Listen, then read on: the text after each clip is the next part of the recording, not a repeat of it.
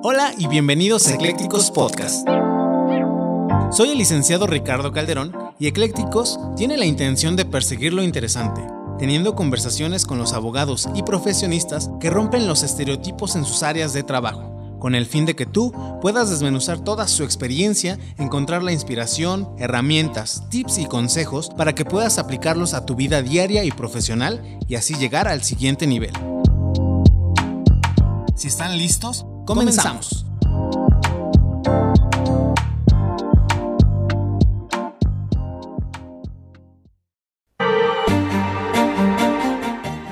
Este programa llega a ustedes gracias a Barack Raba, firma de abogados. Continuamos.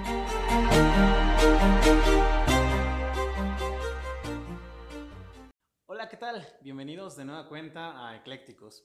En esta ocasión tenemos un invitado muy, muy especial, como todos los invitados que ya hemos tenido a lo largo de la primera y segunda temporada. Y el día de hoy estamos con el licenciado Brian.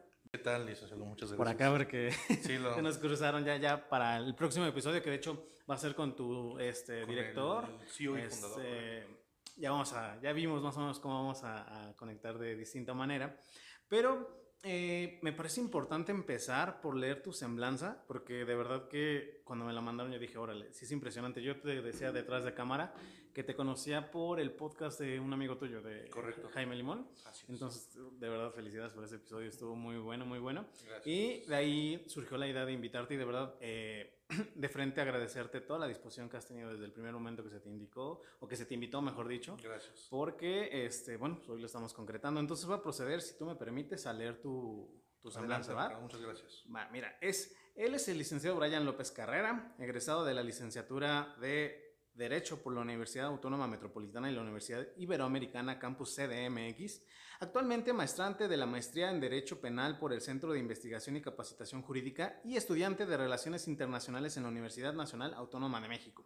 Asimismo, se desempeña dando clases en el Centro de Investigación y Capacitación Judicial en la Universidad Tecnológica de México y en la Facultad de Derecho Tributario de la Ciudad de México. Director jurídico de Barack Rabá, firma de abogados, CDBR de Videovigilancia y Seguridad Privada y abogado postulante en materia penal eh, y especialista en Derecho Digital con diversos estudios en diversas universidades bajo la materia. De verdad que un currículum muy, muy variado, obviamente penalista. Y justamente es la primer pregunta con la que vamos a empezar este, este episodio que, que tenemos el día de hoy contigo. Y me gustaría preguntarte, eso lo hacemos a todos los invitados, este, ¿por qué elegiste estudiar la, aquí en México le decimos la poderosísima carrera de Derecho? ¿Por qué, ¿Por qué elegiste? Y además, bueno, lo vamos a tocar yo creo que más adelante, eres un abogado eh, totalmente digital en el sentido de que tienes presencia en todas las redes sociales habidas y por haber. Y además eh, del primero que yo me acuerdo mucho de ese episodio que tú incitabas a que los abogados tuviéramos LinkedIn. Muchos ni siquiera lo conocen. Totalmente. Entonces, este, cr- creo que de eso vamos a ir, poder ir hablando, pero como te decía, eh, preguntarte por qué elegiste estudiar Derecho. Primero que nada, gracias Ricardo por la invitación. Por ahí tuvimos algunos problemitas de gestión sobre los tiempos y toda Sí. esa parte. Digo, igual gracias al equipo comercial porque sé que te coordinaste con, con ellos y por eso podemos hacer el día de hoy esto posible. ¿no? Muchas gracias por el espacio y gracias a tu audiencia por de alguna forma dejarnos entrar en, en sus espacios académicos, en sus hogares. Y bueno, pues mira, estudiar la licenciatura en Derecho o la poderosísima carrera de Derecho eh, siempre fue una meta en mí. ¿eh? La verdad es de que no fue espontáneo, no fue algo que saliendo de nivel medio superior dijese, ¿qué estudio? ¿no? Es una ideología que yo ya traigo, si no es que desde secundaria. Órale. Eh, curiosamente, todos me preguntaban, ¿no? De, pero ¿por qué desde secundaria? ¿Por qué esta parte, no? Eh, yo creo que he tenido la influencia de mis padres, ninguno de ellos abogado, ninguno de ellos abogado, pero siempre tuvieron la expectativa, ¿no? De, ah, es que yo quiero un hijo abogado. Y a, la, y a la larga se las vas comprando, ¿no? Te las vas creyendo. Yo recuerdo que incluso antes de la secundaria, yo decía, yo quiero ser veterinario, ¿no? Yo, yo quiero, este, en, en ese momento cuidar caballos y no sé qué, ¿no? Digo, al final, una vez que entras a- a- al nivel básico que es la secundaria y después al nivel medio superior, pues te encuentras con muchas cosas, ¿no? Eh, ¿Cómo me defino para la licenciatura en Derecho? Definitivamente por una clase en, en la preparatoria, que Ujú. justamente es de Derecho. Ujú. Eh, siempre, ¿no? Siempre hay un profesor que rompe tu esquema, Claro. o un profesor o, un maestro que, que- que trata de, de- de abrirte un poquito más allá los ojos de lo, de lo ordinario, ¿no? Ese fue el caso. Tuve una profesora muy buena este, que me daba derecho, posteriormente un profesor muy bueno que me daba derecho, y al menos en mi parecer se me hacía muy sencillo. Digo, a nivel preparatoria te enseñan lo básico, ¿no? La estructura del Estado, la Constitución, los derechos humanos, etcétera, ¿no? Entonces se me facilitó y además me agradó, me gustó. Eh, egreso de la preparatoria oficial 141, igual una escuela pública, y hago mi examen directito a la Universidad Autónoma Metropolitana. Entonces, eh, de manera inminente los resultados me dan positivo y bueno, comienza esta historia de estudiar derecho. Bajo mi formación jurídica, yo podría decir que soy de la escuela brodermaniana, los que estudian en la UAM Escapotzalco sabrán de a lo que me refiero, y, este, y pues manejo la dialéctica procesal científica en cuanto al derecho. Eso es más o menos del por qué elegí derecho y la consecuencia de, de esta parte. Me llama la atención porque en tu currículum leí justamente esto de, de la UAM eh, son unos planteles de verdad preciosos, ¿eh? enormes. y enormes y muy bonitos.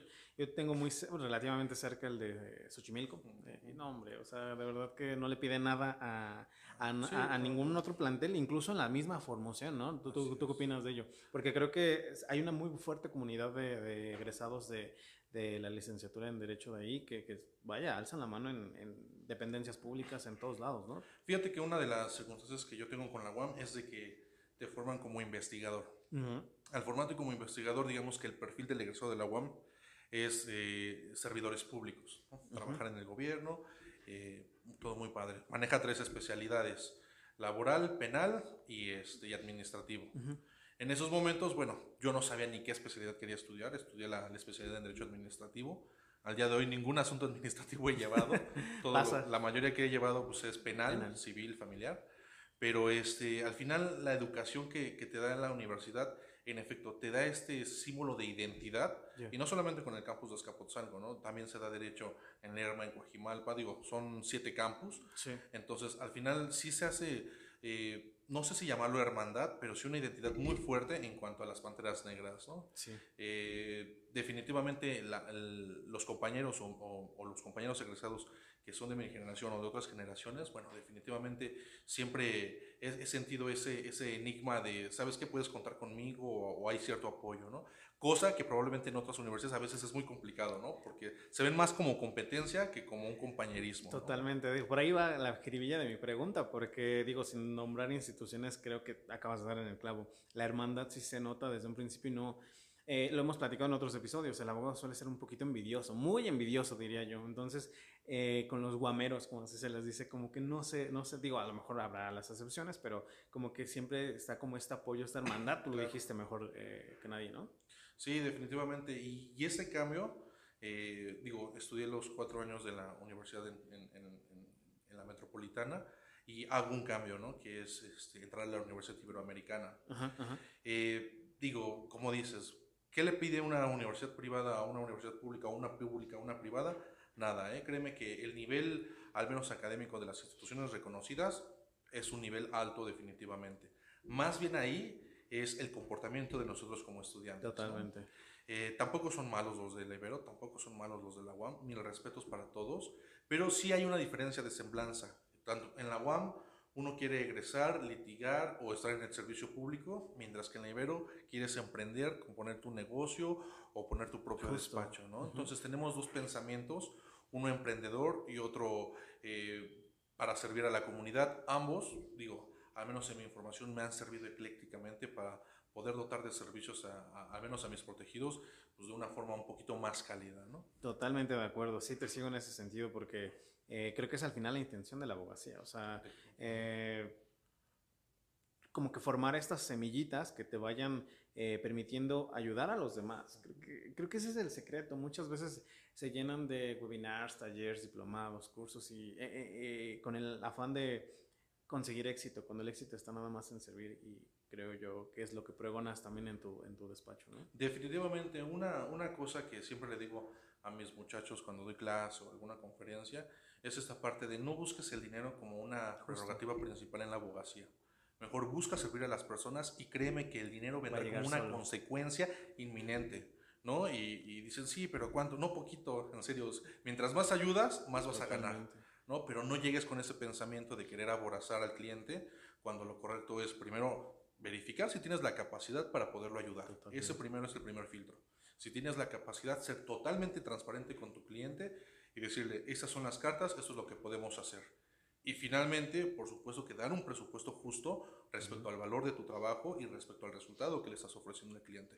Yo creo que esa es la clave, la transparencia y la información es la clave para tener a tu cliente contento, que lo vas a ayudar correctamente y que tú también vas a tener un ingreso totalmente justo. Y como penalista puede ir a dormir tranquilo, ¿no? Definitivamente. descansar. Sí, claro, a veces también se, se, estigma respecto a la materia penal, ¿no? Eh, eh, incluso he tenido alumnos que eh, en clases de derecho penal me comentan de, no, es que yo no quiero penal porque qué tal me matan o alguna circunstancia muy extremista. Sí, claro, claro. pasa, sí pasa, por supuesto que pasa, más en este país, desgraciadamente pero pasa con las personas que no son claras. Al final, dentro de, esta firma, hemos llevado asuntos de alto impacto, eh, asuntos mediáticos, asuntos de gran trascendencia jurídica, pero siempre muy transparentes con el cliente. Estas son las herramientas que te podemos ofrecer, esto es mi profesionalismo que te puedo dotar, si tú quieres, adelante. El resultado, mira, no depende de mí, depende de un juzgador. Pero el trabajo técnico y adecuado totalmente lo voy a brindar hacia tu persona. ¿no? Mi, interés es proteger tu derecho en cuanto al procedimiento. Si con eso es suficiente para poderte rescatar, qué bueno. Y si no es suficiente, significa que el procedimiento se llevó conforme a derecho y quien tiene que tener justicia quizás es la contraparte. ¿no? Siempre teniendo esa claridad con las personas, te evitas llamadas todos los días, te evitas que te estén persiguiendo, que te estén buscando. Eh, digo, por ahí, ahí en afuera de los juzgados, no sé, siempre hay estos localitos de abogados. Me ha tocado mucha gente que, digo, no, no los desprestigio, sé que también hay buenos abogados ahí, pero me ha tocado mucha gente que contratan abogados de ahí, cierran el local, desaparecen y, se acabó, ¿no? Y son, desgraciadamente, los abogados que empiezan a generar una cola, ¿no? Una cola que les pisen y que al momento de un día los van a encontrar y su único destino pues va a ser un poco difícil, ¿no? Totalmente, o sea, y afectan al gremio totalmente. Acabas de abordar dos puntos bien importantes que te quería, que te quería preguntar. El primero, eh, ¿en qué momento tú ya nos hablabas del camino hacia estudiar Derecho?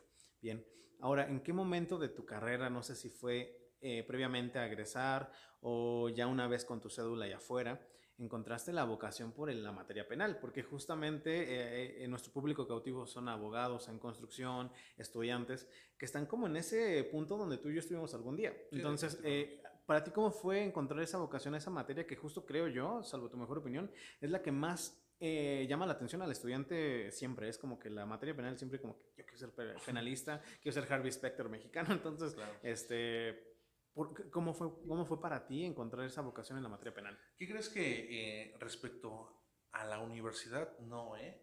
No era mi materia. Llevé dos materias, una que se llama eh, régimen penal y administrativo.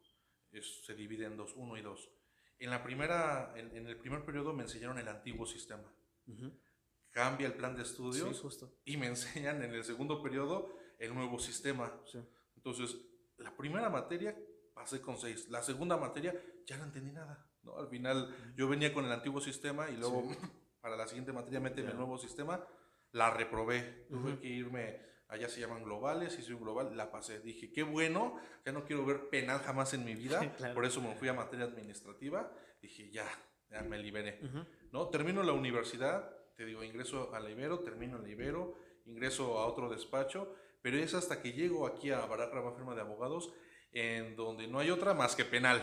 Digo, manejamos todas las materias, pero lo penal es lo principal, ¿no? ¿Cómo llego yo? Bueno, llego como un simple estudiante, eh, ya sabes, ¿no? Egresas y título en trámite, cédula en trámite, un año, me toca por ahí un paro de la UAM, eh, se me alarga más mi trámite, bueno, eh, me dedico a ser estudiante, después pasante, trato de ser el mejor pasante, definitivamente mi fuerte no era el penal, pero estaba en un lugar en donde el penal era, era lo básico, ¿no? Entonces, uno como estudiante en esos momentos, pues dice, pues no hay de otra, ¿no? O me muero de hambre o, le entro al juego, ¿no? A veces, a veces las decisiones no las tomas tú, ¿no? El propio destino te lleva a hacer lo que tienes que hacer, eh, una vez eh, tratado de estar lo mejor posible capacitado, tratado de ir a cursos, aprender por de forma autodidacta, con los propios abogados, con los propios compañeros, te vas empapando, ¿no?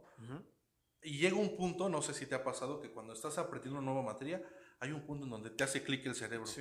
Y dices, ah, cara, ya lo entendí, y ya entendí esto, y ya, y vas reconstruyendo todo tu aprendizaje, y dices, ya, de aquí soy. Claro. ¿No? Digo, al final, eh, mi transición, digo, es fácil aprender derecho, quizá. Es fácil aprender derecho penal, quizá. Pero es fácil meterte a una sala de juicios orales, no lo sé, ¿no? Para, para cada quien será una experiencia totalmente diferente. Sí, claro. Yo creía que la primera vez que entrara a una sala de juicios orales me iba a orinar, me iba a vomitar. Claro. No, no.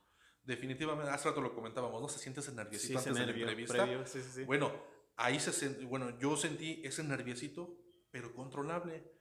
No creí, no, no, no me pasó que vomitara, que me anduviera del baño, que sudara. No, no, no. Lo tomé con tanta calma la primera vez que entré en audiencia. Ujú. Obviamente no entré solo. Ujú. Este, que dije, este es mi ambiente. Sí. ¿no? Una vez que eh, comienzo a acompañar a los abogados de más experiencia a, a- a las audiencias, este es- yo dije, este es mi ambiente, ¿no? Ujú. Obviamente las generaciones crecen, las personas se van desgraciadamente y comienzan a haber menos abogados en nuestra firma, ¿no? Entonces me llega esta oportunidad de decir, ¿quieres llevarte los asuntos penales? Adelante, ¿no? Al final es un peso muy grande que, que, que dices, híjole, ¿no? Digo, ahorita me ves muy barbón y toda esta parte, pero créeme que si me quito la barba, me quito el bigote y toda esta parte, úchale. Te juro que en juzgados me decían, ¿usted va a ser el abogado defensor? Sí, la edad te ¿No? veías menos. Entonces, eh, primero superar ese tipo de barreras, eh, ¿no? que, Ujú. que es, te juzgan primeramente por la edad, ¿no? Dices, bueno, órale. Una vez que demuestras tus capacidades, bueno, la perspectiva de ti cambia. ¿no? Pero ahora convence a tu cliente, ¿no? Al que está en la burbuja, ¿usted va a ser mi abogado? Sí, justo. Digo, a veces la presión que uno siente, dices, no, pues es que está el fiscal, el juez, sí, pero también tienes aquí a la persona que ha depositado su libertad en tus manos, ¿no? Claro. Ahora explícale que tienes la capacidad, la experiencia y la experticia para poderlo ayudar y que no eres un charlatán más que se va a llevar su dinero, Totalmente. E- e- ese yo creo que es el punto más, más importante en cuanto a un abogado penalista, al menos en mi caso así lo fue, ¿no? No le tenía miedo al juez, no le tenía miedo a la defensa, no le tenía miedo al fiscal, le tenía miedo a fallarle al cliente. Totalmente. ¿no? Entonces, esta parte de, de ir audiencia tras audiencia, ya sabes, ¿no? Al final la práctica hacia el Hacia el maestro, maestro. eso definitivamente eh, es, es una ley que, que es innegable. Eh, y pues ya cuestiones de la vida es de que al menos en esta temporada he tenido dos audiencias penales a la semana. Entonces, yo creo que son buenos números. Eh, no te voy a decir que todas con victoria, porque al final creo que eso también es, es algo que nos daña como gremio. He Ujú. visto en mis redes sociales que cada audiencia que van otros compañeros abogados, todas son victorias. Yo digo, ¿cómo le hacen, no? Ujú. O sea, son superhéroes, digo, no sé, no sé realmente Sí, claro. cada uno de, de ellos sabrá, ¿no? Pero al final no todas las derrotas son malas. ¿no? Ujú. Eh, incluso lo, lo que te explicaba al principio, ¿no? Yo no voy a defender a un delincuente, por ahí nos decía, ¿no? Sobre todo porque somos una firma cristiana, nos decían, ¿cómo defienden este, eh, criminal? No, no, no, yo no voy a defender al, al- al criminal. Ujú. Primero, yo no soy la persona que, que lo va a, a juzgar. ¿no? Si es un criminal o no, será cuestión del juez. Yo vengo a defender el proceso y el procedimiento. Vengo a garantizar que sus derechos procesales sean respetados a lo largo y ancho del procedimiento penal. Si eso lo beneficia, como te explicaba hace un momento, Bien. vamos a darle. Si eso beneficia a la contraparte, beneficia también al imputado porque está siendo juzgado con un procedimiento totalmente justo, una sentencia justa. ¿no? Entonces, más o menos por ahí es de que termino en esta materia de derecho penal. Sí, justo, justo se me, me parecía importante preguntarte esto, porque este, también veo que, bueno, ahorita nos contabas la historia de que llegaste aquí como un pasante más, y me llama la atención mucho que lo- los pasantes que ustedes tienen en la firma, tanto en el Estado de México, no me ha tocado honestamente eh, aquí en la Ciudad de México, pero son, bueno, desde que como su uniforme que traen o algún distintivo de la firma, y son mucho de ayudar al, incluso me ha, me ha tocado verlo, eh, de ayudar a la gente que está ahí en los juzgados, este, son como muy, muy amables, muy, y yo creo que eso lo tiene que impregnar desde las cabezas de arriba. Sí. Entonces me llama la atención, yo no sabía esta parte, de que tú llegas desde aquí, desde ese mismo camino.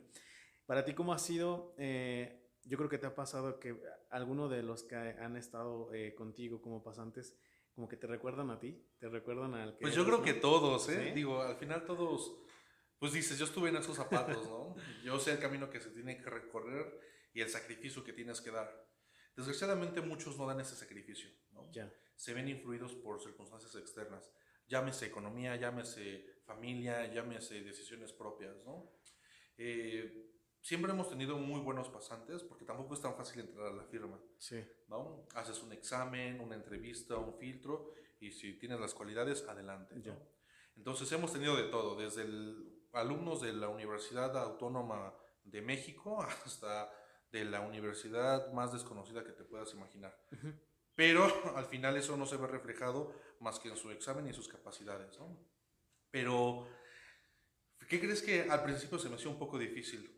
Yo me encargo de, de capacitar a los muchachos de vez en cuando, les expongo un tema, trato de explicarles un poquito de lo que se trata la circunstancia jurídica.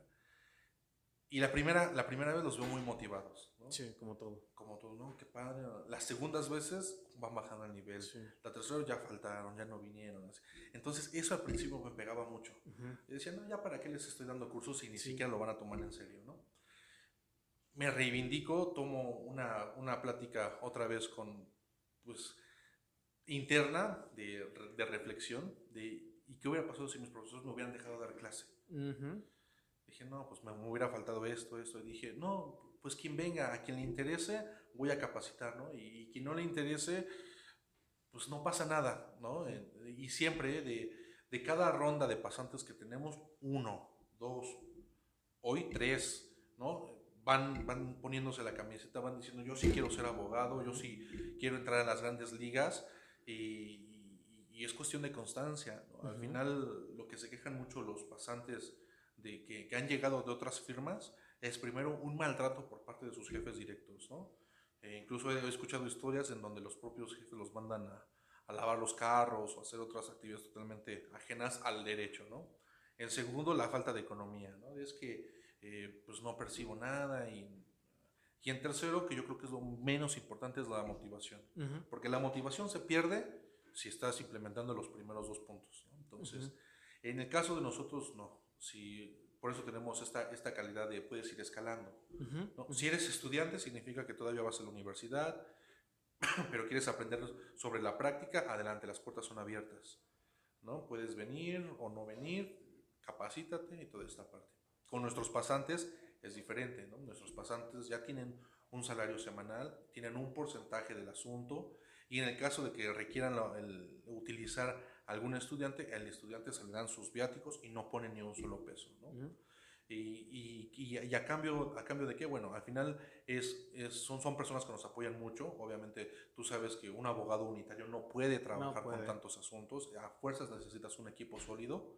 Y a cambio, obviamente, se llevan no solamente estabilidad jurídica, estabilidad económica, sino también esta, esta proyección de algo que se puede alcanzar. ¿no? Ujú. Eh, nuestra intención es de que el estudiante quiera ser como el pasante, el pasante como el abogado junior, el abogado junior como el abogado senior y el abogado senior como el director. Totalmente. ¿no? Ese, esa, esa es la dinámica.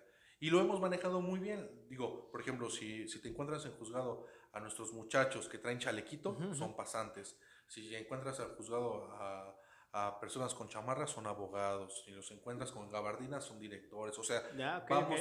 Se, se va viendo esa diferenciación que puede ser totalmente alcanzable por cualquiera. ¿no? Entonces yo creo que ese es un poquito nuestro diferenciador en cuanto a, a la práctica del derecho constante dentro de nuestras oficinas. Me imagino, digo, podría ser interesante para los que nos están escuchando que en sus redes sociales, cuando haya como solicitan, cuando, cuando se solicitan Ujú. estos pasantes, pueden meter, ¿no? Que estén pendientes en, no sé, el próximo año o cuando ustedes crean prudentes, pues para Así, que lo puedan intentar, ¿no? De hecho, creo que ahorita está abierta una convocatoria. Ah, fíjense. y, digo, haciendo un poquito de comercial. No, claro, dale. Lo, lo pueden, eh, pueden ingresar ya sea a la página web de Barak Rabá o al Facebook de Barak Rabá. Ajá.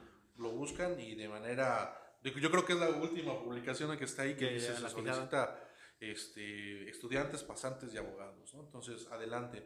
Al final todo, eh, es lo que te digo, ¿no? Al final puedes hacer de todo, pero solamente si tienes las ganas y las cualidades lo puedes lograr, ¿no? Totalmente de Y, acuerdo. y no te digo, no es una cuestión de otro mundo, es cuestión de constancia.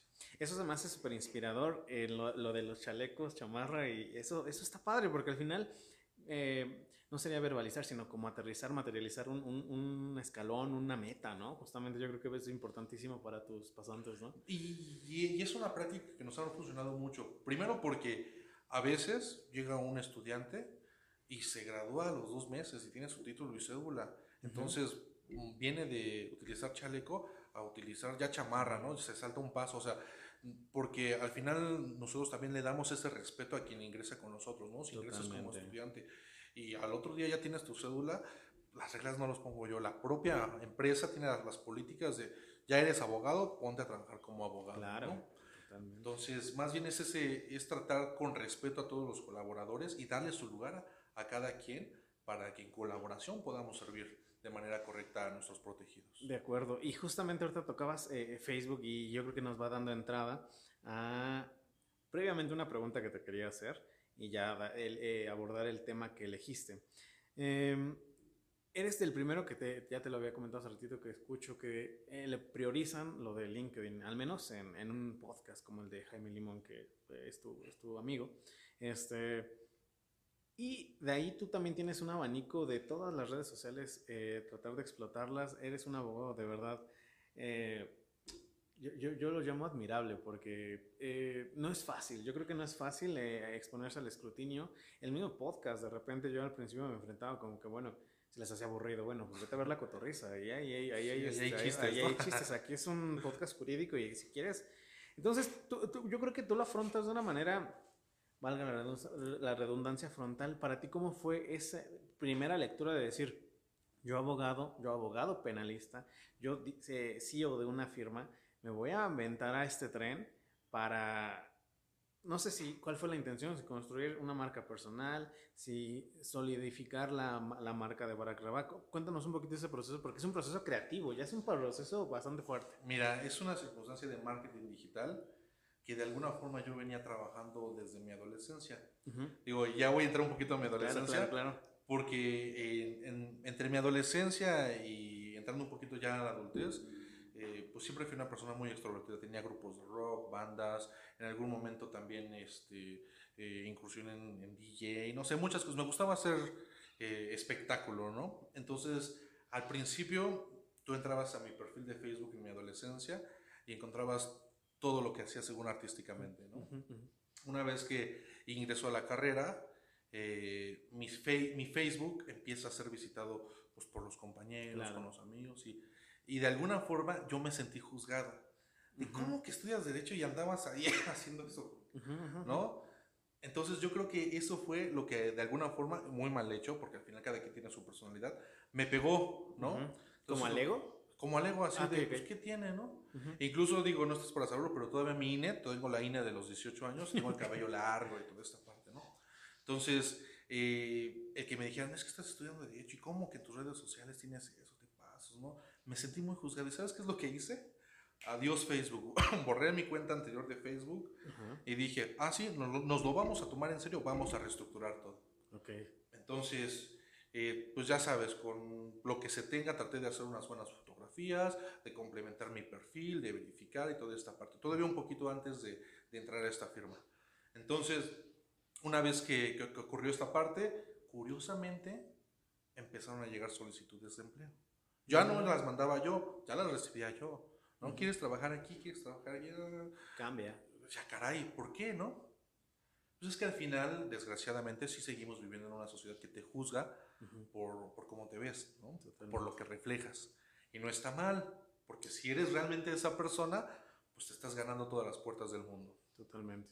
A comparación a que si no eres esa persona, bueno, definitivamente te recomiendo que mejor vuelvas a ser la persona que eras. No, yo creo que se trata de un compromiso con la licenciatura, un compromiso con la formalidad de ser abogado y un compromiso con la gente que te rodea.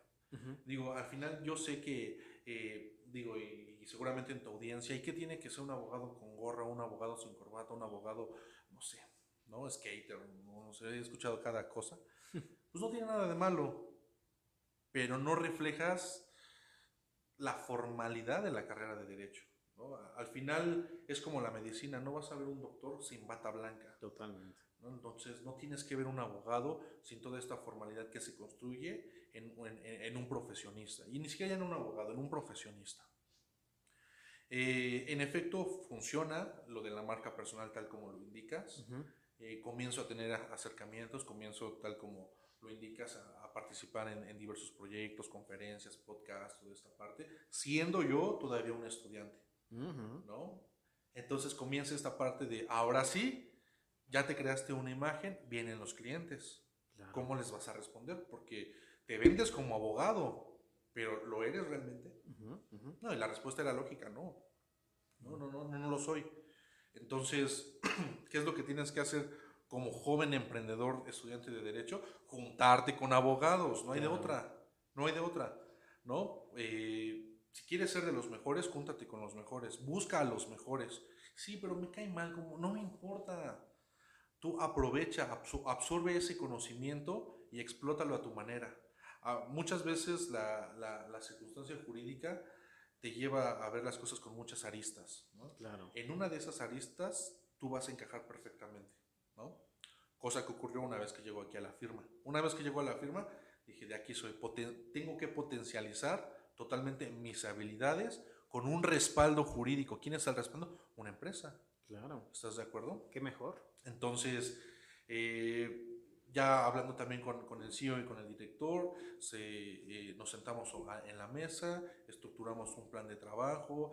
Eh, en efecto, incluso eh, mi, mi, director tenía LinkedIn en ese momento, ¿no? Entonces, trato de, de, renovar tecnológicamente un poquito respecto a, a, la abogacía, empiezo a tomar mis diplomados de Derecho Digital, empiezo a empaparme un poquito respecto a avisos de privacidad, a, a, a toda esta parte, y trato un poquito impulsarlo dentro de, de, la firma. Resulta, resulta totalmente el día de hoy, digo, ya no, participo yo, pero tenemos un equipo comercial que como te darás cuenta, la identidad corporativa es primordial eh, en, en, esta parte, ¿no? Y va acompañada con la marca personal porque está padrísimo, ¿no? Digo, tú puedes decir, ah, es que es abogado de Barack Rabá, ah, de Barack Rabá, o ah, es que es el licenciado Brian, ah, licenciado Brian de Barack Rabá, ¿no? Entonces, esa parte nos ha ayudado mucho y definitivamente, y, lo puedo decir sin censura, a captar nuevos clientes, pero también nos ha, no, no, nos ha enseñado a ayudar a más personas, ¿no? Al final, con esta filosofía cristiana con la que nosotros eh, eh, predicamos, tenemos que devolverle algo a, a, nuestros protegidos, ¿no? Incluso, digo, el, Logos eh, de, primera mano dice Barak Rabá, que significa en hebreo bendición abundante. Entonces, ¿cómo defiendes y cómo corporatizas una bendición abundante? ¿No? De esta forma, colocando a la marca, colocando a los abogados y ayudando a las personas, definitivamente. Totalmente. Me da incluso la impresión de que tú en este proceso, en, esta escalabilidad que has tenido dentro de la firma, ha sido parte importante para justamente ir eh, como que poniendo las pincitas donde debe de ser para, donde, para lograr lo que hoy día, día tiene. Así es, así es. Sí, porque yo creo que, no sé, como que siento que también estudiaste administración de empresas o algo así, ¿no? Que traes, traes todo ese chip, desde, definitivamente, ¿no? Yo creo que se me pega un poquito. Quien estudió administración pública fue mi hermano. Entonces. Sí, ya ahí viene. Digo, al final tú aprendes de todos, ¿no? Pero tú sabes que esas, esas pláticas con la familia o con otros empresarios o con los directores mismos te potencializan te potencializan. Antes de traer abogados aquí trajimos, te comentaba fuera de cámara, eh, artistas, historiadores, eh, de todo. Pues, empiezas con un podcast, empieza con amigos. O sea, realmente era de todo un poco. Y trajimos a un coach de marca personal que todas las cosas, de hecho los invito a que vayan a ver ese, ese, episodio, todas las cosas que hoy nos estás diciendo, él las tocó. O sea, él decía incluso, a mí se me quedó muy, muy grabado, se llama Alejandro Martínez, le mandamos un saludo. Eh, primero tienes que ser buena persona. De ahí construye el edificio que quieras, pero primero sé buena persona para que de ahí todo, todo, todo va a venir. O sea, es, es como kármico el asunto en el sentido de que todo lo bueno va a venir si tú eres buena persona. ¿Cómo puedes pretender, y, más como abogado, eh, a mí me ha tocado en el Estado de México justamente ver eh, audiencias, pues tú sabes que algo que tiene que hacer como estudiante es ir a audiencias, cuando eran públicas y cuando se podía. Ahorita pues no se puede. Eh, qué coraje es cuando de repente, no sé si te ha tocado pasar estas, de que eh, el abogado, pues tal vez podrá ser un excelente maestro de derecho penal, pero eso, tú lo dijiste, eso no te es abogado. O sea, un abogado penalista tiene hasta cierta, cierto estómago para aguantar ciertas cosas. Y estar jugando con bienes jurídicos tutelados tan importantes en una audiencia con el cliente, a mí me tocó una que de verdad me acuerdo y me he acordado en otros episodios, me da hasta coraje porque te juro que ni un estudiante hubiera hecho las aberraciones que abogado. ¿Tú qué opinas al respecto de ese, de ese tipo de, de, pseudo abogados? No les diría. Mira, estos eh, legos del derecho definitivamente son excelentes vendedores. Sí. ¿No? ¿Cómo es posible que sin capacidad jurídica tengan la posibilidad de tener cierto número de clientes?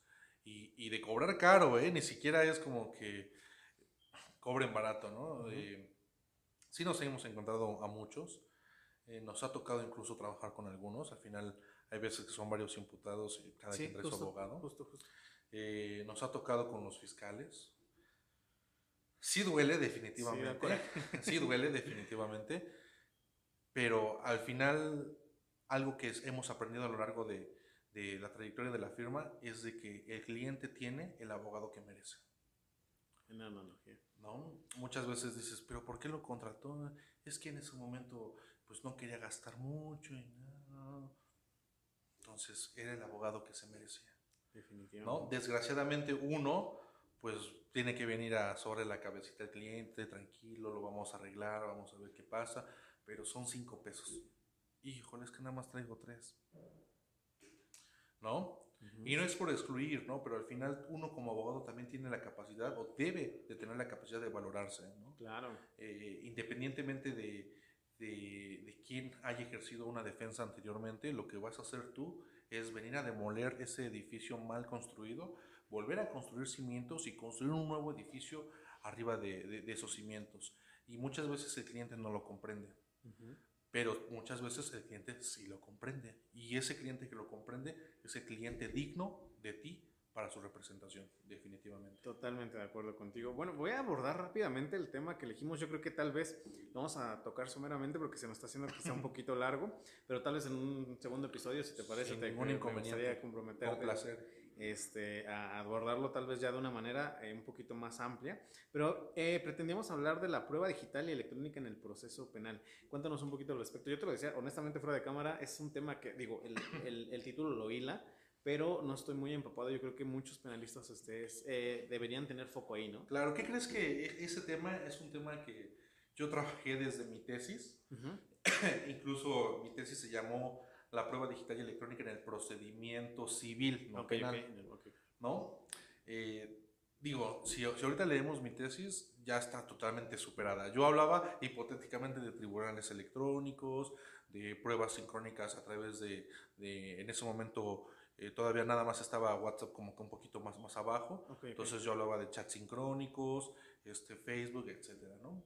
Una vez que ya emprendo la, la, carrera como abogado postulante, híjole, ahora sí me, me, encuentro con las dificultades postuladas en la tesis, ¿no? Y en, y en, y en las dificultades que de alguna forma tratan de reformarse eh, pues de manera actual. ¿Cómo incorporo una prueba electrónica y una prueba, o una prueba digital en el procedimiento penal?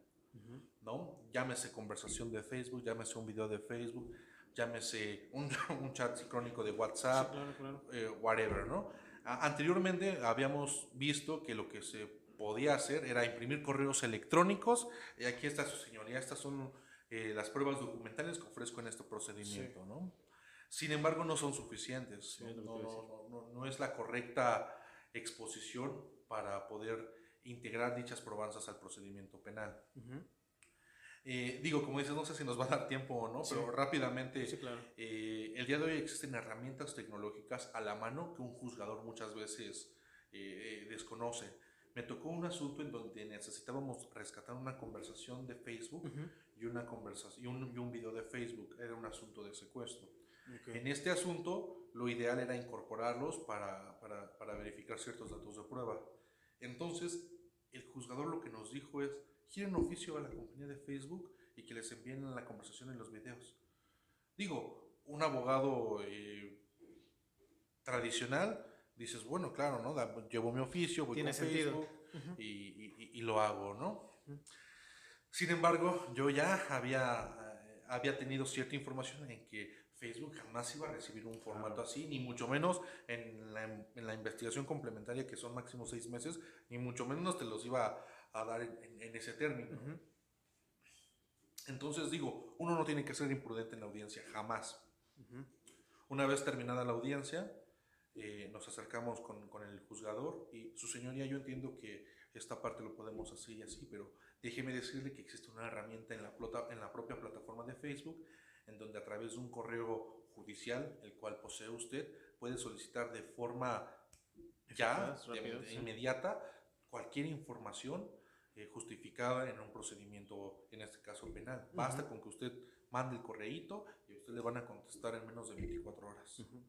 ¿No? Entonces, ¿tú cuál crees que es la reacción del juez cuando le dicen esto?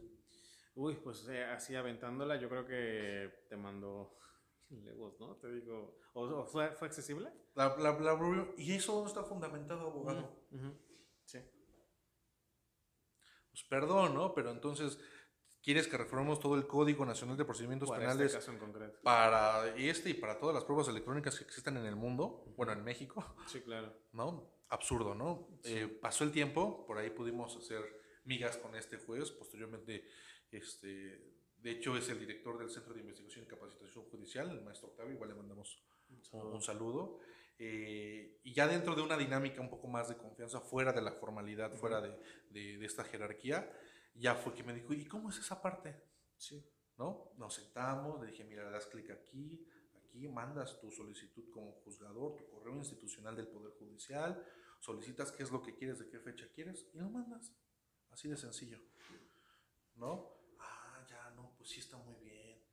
¿No? Y, y, se ríe, ¿no? Porque sabe que, que pues sí se puede utilizar, pero pues no tenemos esa capacitación jurídico-digital por parte de, nuestros, de nuestras autoridades que expiden justicia, ni de los abogados mismos, ¿no? Totalmente. Entonces, digo, abarcando un poquito el tema, es esa parte, ojalá, como indicas, tengamos la oportunidad de, de, explayarnos un poquito más. Es un gran tema. Y, y, no sé, digo, explicar la naturaleza de la prueba electrónica. Digo, es, es diferente una prueba electrónica y una prueba digital.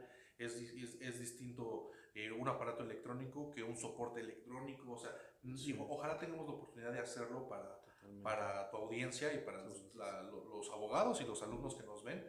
Y créeme que, digo, a, mí me pasó, ¿no? Perdón. Una vez aprendido esto, Sí, no manches, acabas de descubrir, bueno, no acabas de descubrir, acabas de abrirte un panorama totalmente distinto, ¿no? Más ahorita con la utilización del tribunal electrónico, de la firma electrónica, definitivamente, si no eres un abogado digital, no eres un abogado. Totalmente, yo creo que incluso para ese jugador fuiste un portaguas, ¿no? Me imagino que ya después teniendo esa información la pudo aplicar en otros casos, ¿no? Espero yo que sí. sí, bueno, se esperaría eso. Ojalá, pero es que ese es el problema, si no pides, no lo haces. No te lo van a dar, claro, totalmente de acuerdo. Pues ya para ir cerrando este episodio, me gustaría preguntarte, eh, por último, echando a volar un poquito la, imaginación, supongamos que eh, tú vas a poder traer a Barack Rabat a tres abogados, te digo, es, es, un poquito echando a volar la imaginación, insisto.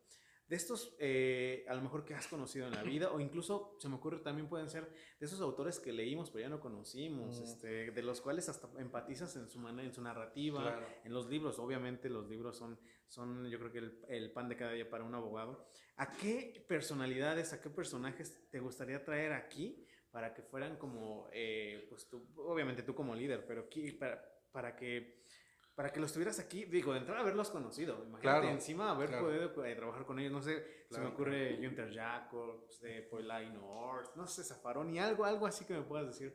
Pues mira, me emociona mucho la respuesta, ¿eh? porque incluso entre tanta lectura o tanto, tanta imaginación, hasta en algún momento llegué a soñarlo. Sí. Yo este, soy muy fan, soy muy fan de los autores italianos. ¿no? Entonces, para mí el triunvirato italiano son, eh, son los tres abogados que más impactan, al menos en mi persona y en mi forma de trabajo, que es Piero Calamandrei, Carneluti y Chiovenda. Yo creo que ellos tres, híjole, son la albacea de la teoría general del proceso, la panacea de la dialéctica procesal científica y son los autores que más cito, incluso si en algún momento tienes la oportunidad de leer alguna de nuestras demandas, son los autores que más cito en mis demandas. Sí, nunca me falta Calamandrei, Carneluti y Chiovenda, ¿no? por esta parte de, de, de, la teoría general del proceso. Eh, se me hacen muy románticos en cuanto a la aplicación del derecho. se basan en los principios generales del derecho aplicados en un sistema que todavía va a tener vigencia, yo espero, otros 100 Sí, años. ¿eh? Son autores que nunca deben de faltar en la biblioteca de un abogado procesalista y en un abogado tampoco, en un abogado que también dé clases tampoco deben de faltar. Ujú. Eh, ya un poquito más actuales, Ujú. admiro mucho a Eric Rauda, que es un, un gran procesalista este, en materia penal, a, a la maestra Carla Prat, que también le mando un saludo, Lo- la admiro muchísimo también, la capacidad que tiene, uts, Sus libros, amigos. uts, es, es otro nivel, y también admiro muchísimo a Franco Osorio en su interrogatorio y contrainterrogatorio, también eh, in- inalcanzable, ¿no? Son de esos abogados que, que en efecto nacieron y aparte se hicieron. Totalmente. Entonces, yo creo que de los clásicos al triunvirato italiano y de los modernos a ellos tres. Caray, buena, muy buena respuesta y muy bien este, equilibrada. Y ya por último, ya te juro que con esto cerramos. este, es que tú acabas de mencionar justo esos libros. A la audiencia, recomiéndale, o yo creo que es el, el- el que le recomiendas tal vez a tus pasantes, un libro a lo mejor no dentro de, no, no muy común. O sea, porque eh, lo he preguntado y me han dicho, pues Código Nacional, o sea, sí, pero sí, o sea, con ese al lado. Pero un libro que a lo mejor no sea muy común, o tal vez sí, pero que para ti fue como el, como tú lo dijiste, como que el, eh, la revelación y que te haya servido muchísimo y, y- y que la gente puede ir a buscarlo. Instituciones de Derecho Procesal de Piero Calamandrei. Ese. Ese, ese. Ya no lo vas a encontrar, ya no lo editan. Ujú. De hecho, eh, yo por ahí me lo encontré en un de estos tianguines. Sí, sí, de- sí, de- de esos libros que están así, me lo llegué a encontrar. Se encuentra en la biblioteca de la UNAM, se Ujú. encuentra en la biblioteca del Ibero y de la UAM, en los tres lo he visto. Ujú. Ya no se edita, ojalá algún editor, si alguien nos está escuchando, lo vuelva a sacar. bueno, ¿no? Instituciones de Derecho Procesal de Piero Calamandrei.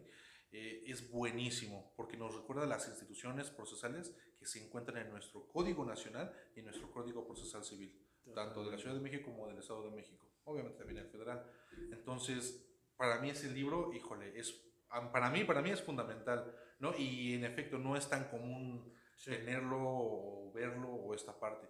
Creo que la última editorial que lo sacó fue Macau Grill, Grill ¿cómo se dice? Macau Grill Sí, sí, o sí. Grill, algo así. Y este, de ahí afuera ya no lo he visto nuevamente. Una vez lo encontré en italiano en una biblioteca, Uy. pero ahí se queda. No, hubiera Tentador. Sí, muy tentador. Yo, yo- yo a eso añadiría, bueno, si se me permite, un- tal vez un Juárez Carro, lo he dicho en varios capítulos. Se me hace un autor muy, muy eh, masticable, si se me permite, muy fácil de entender. Y no sé si te acuerdas de los manuales de. Ay, los de la Suprema Corte, que son en varias materias, se me fue el nombre, lo tenía aquí en la lengua. Este, esos, incluso para quien los quiera, ahí los tenemos en PDF de la. De la de la de Monterrey, de la, de la biblioteca de Monterrey, nos los mandaron en la última edición, entonces son, se me hace que con Una esta- buena compilación. sí, sí, sí, de, de todas las áreas y son muy, muy buenos. Pues amigo, yo creo que con esto vamos cerrando el episodio. Dinos dónde seguirte, dónde seguir a Barra Grabar para que la gente pueda... En donde quieran. En serio Sí, que nos encuentran en desde lados. Facebook hasta en Pinterest si tú quieres. Sí. ¿no? Eh, a mí, bueno, me pueden encontrar en, en Facebook, Instagram, LinkedIn, TikTok, eh, donde ustedes, ustedes quieran. Colocan Brian López. Y antes, fíjate, hace unos 3 o 4 años salió un jugador de Costa Rica. Hoy, con la indexización de este jugador, porque creo que ya se dio de Sí. baja, aparezco yo primero. Ah, que el Entonces, ya es ventaja. Ya es ventaja, ¿no? Y en cuanto a la firma, de igual forma, colocas Baraga Rabá en el buscador de Google. Es la primera. cualquier red social te va a aparecer y te va a aparecer nuestra oficina central del Estado de México, la de Polanco, la de Puebla, la de Cancún y la de Querétaro. Fe de ratas, al presentarte dije Brian Moreno, es es Brian López se me fue ahí. No, Eh, no, Ves que te pues. dije, pero fuiste bien buena onda de ese, nervios- ese nerviosito del empezar es como que te entra y entras como en un estado flow donde ya no sales. Pero bueno, Muchísimas gracias, tenido por Ricardo. acá Un y placer, un placer. Ojalá te podamos tener en un segundo, en una tercera temporada tal Que vez. así sea, yo estaré episodio. contento de estar aquí. Muchísimas gracias. Pues muchas gracias a todos los que vieron y escucharon este episodio. Eh, muchas gracias también a los que se están suscribiendo. Es un, un proyecto pues, que se hace con todo cariño para todos ustedes. Y pues hasta la próxima ocasión. Bye bye.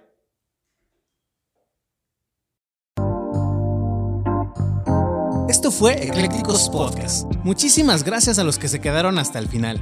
Por último, te recuerdo que me ayudas muchísimo si te suscribes al proyecto en todas sus plataformas y lo compartes con alguien a quien le pueda interesar. Nos puedes encontrar en YouTube, Facebook y Spotify como Eclécticos Podcast. Sin más por el momento, hasta, la próxima.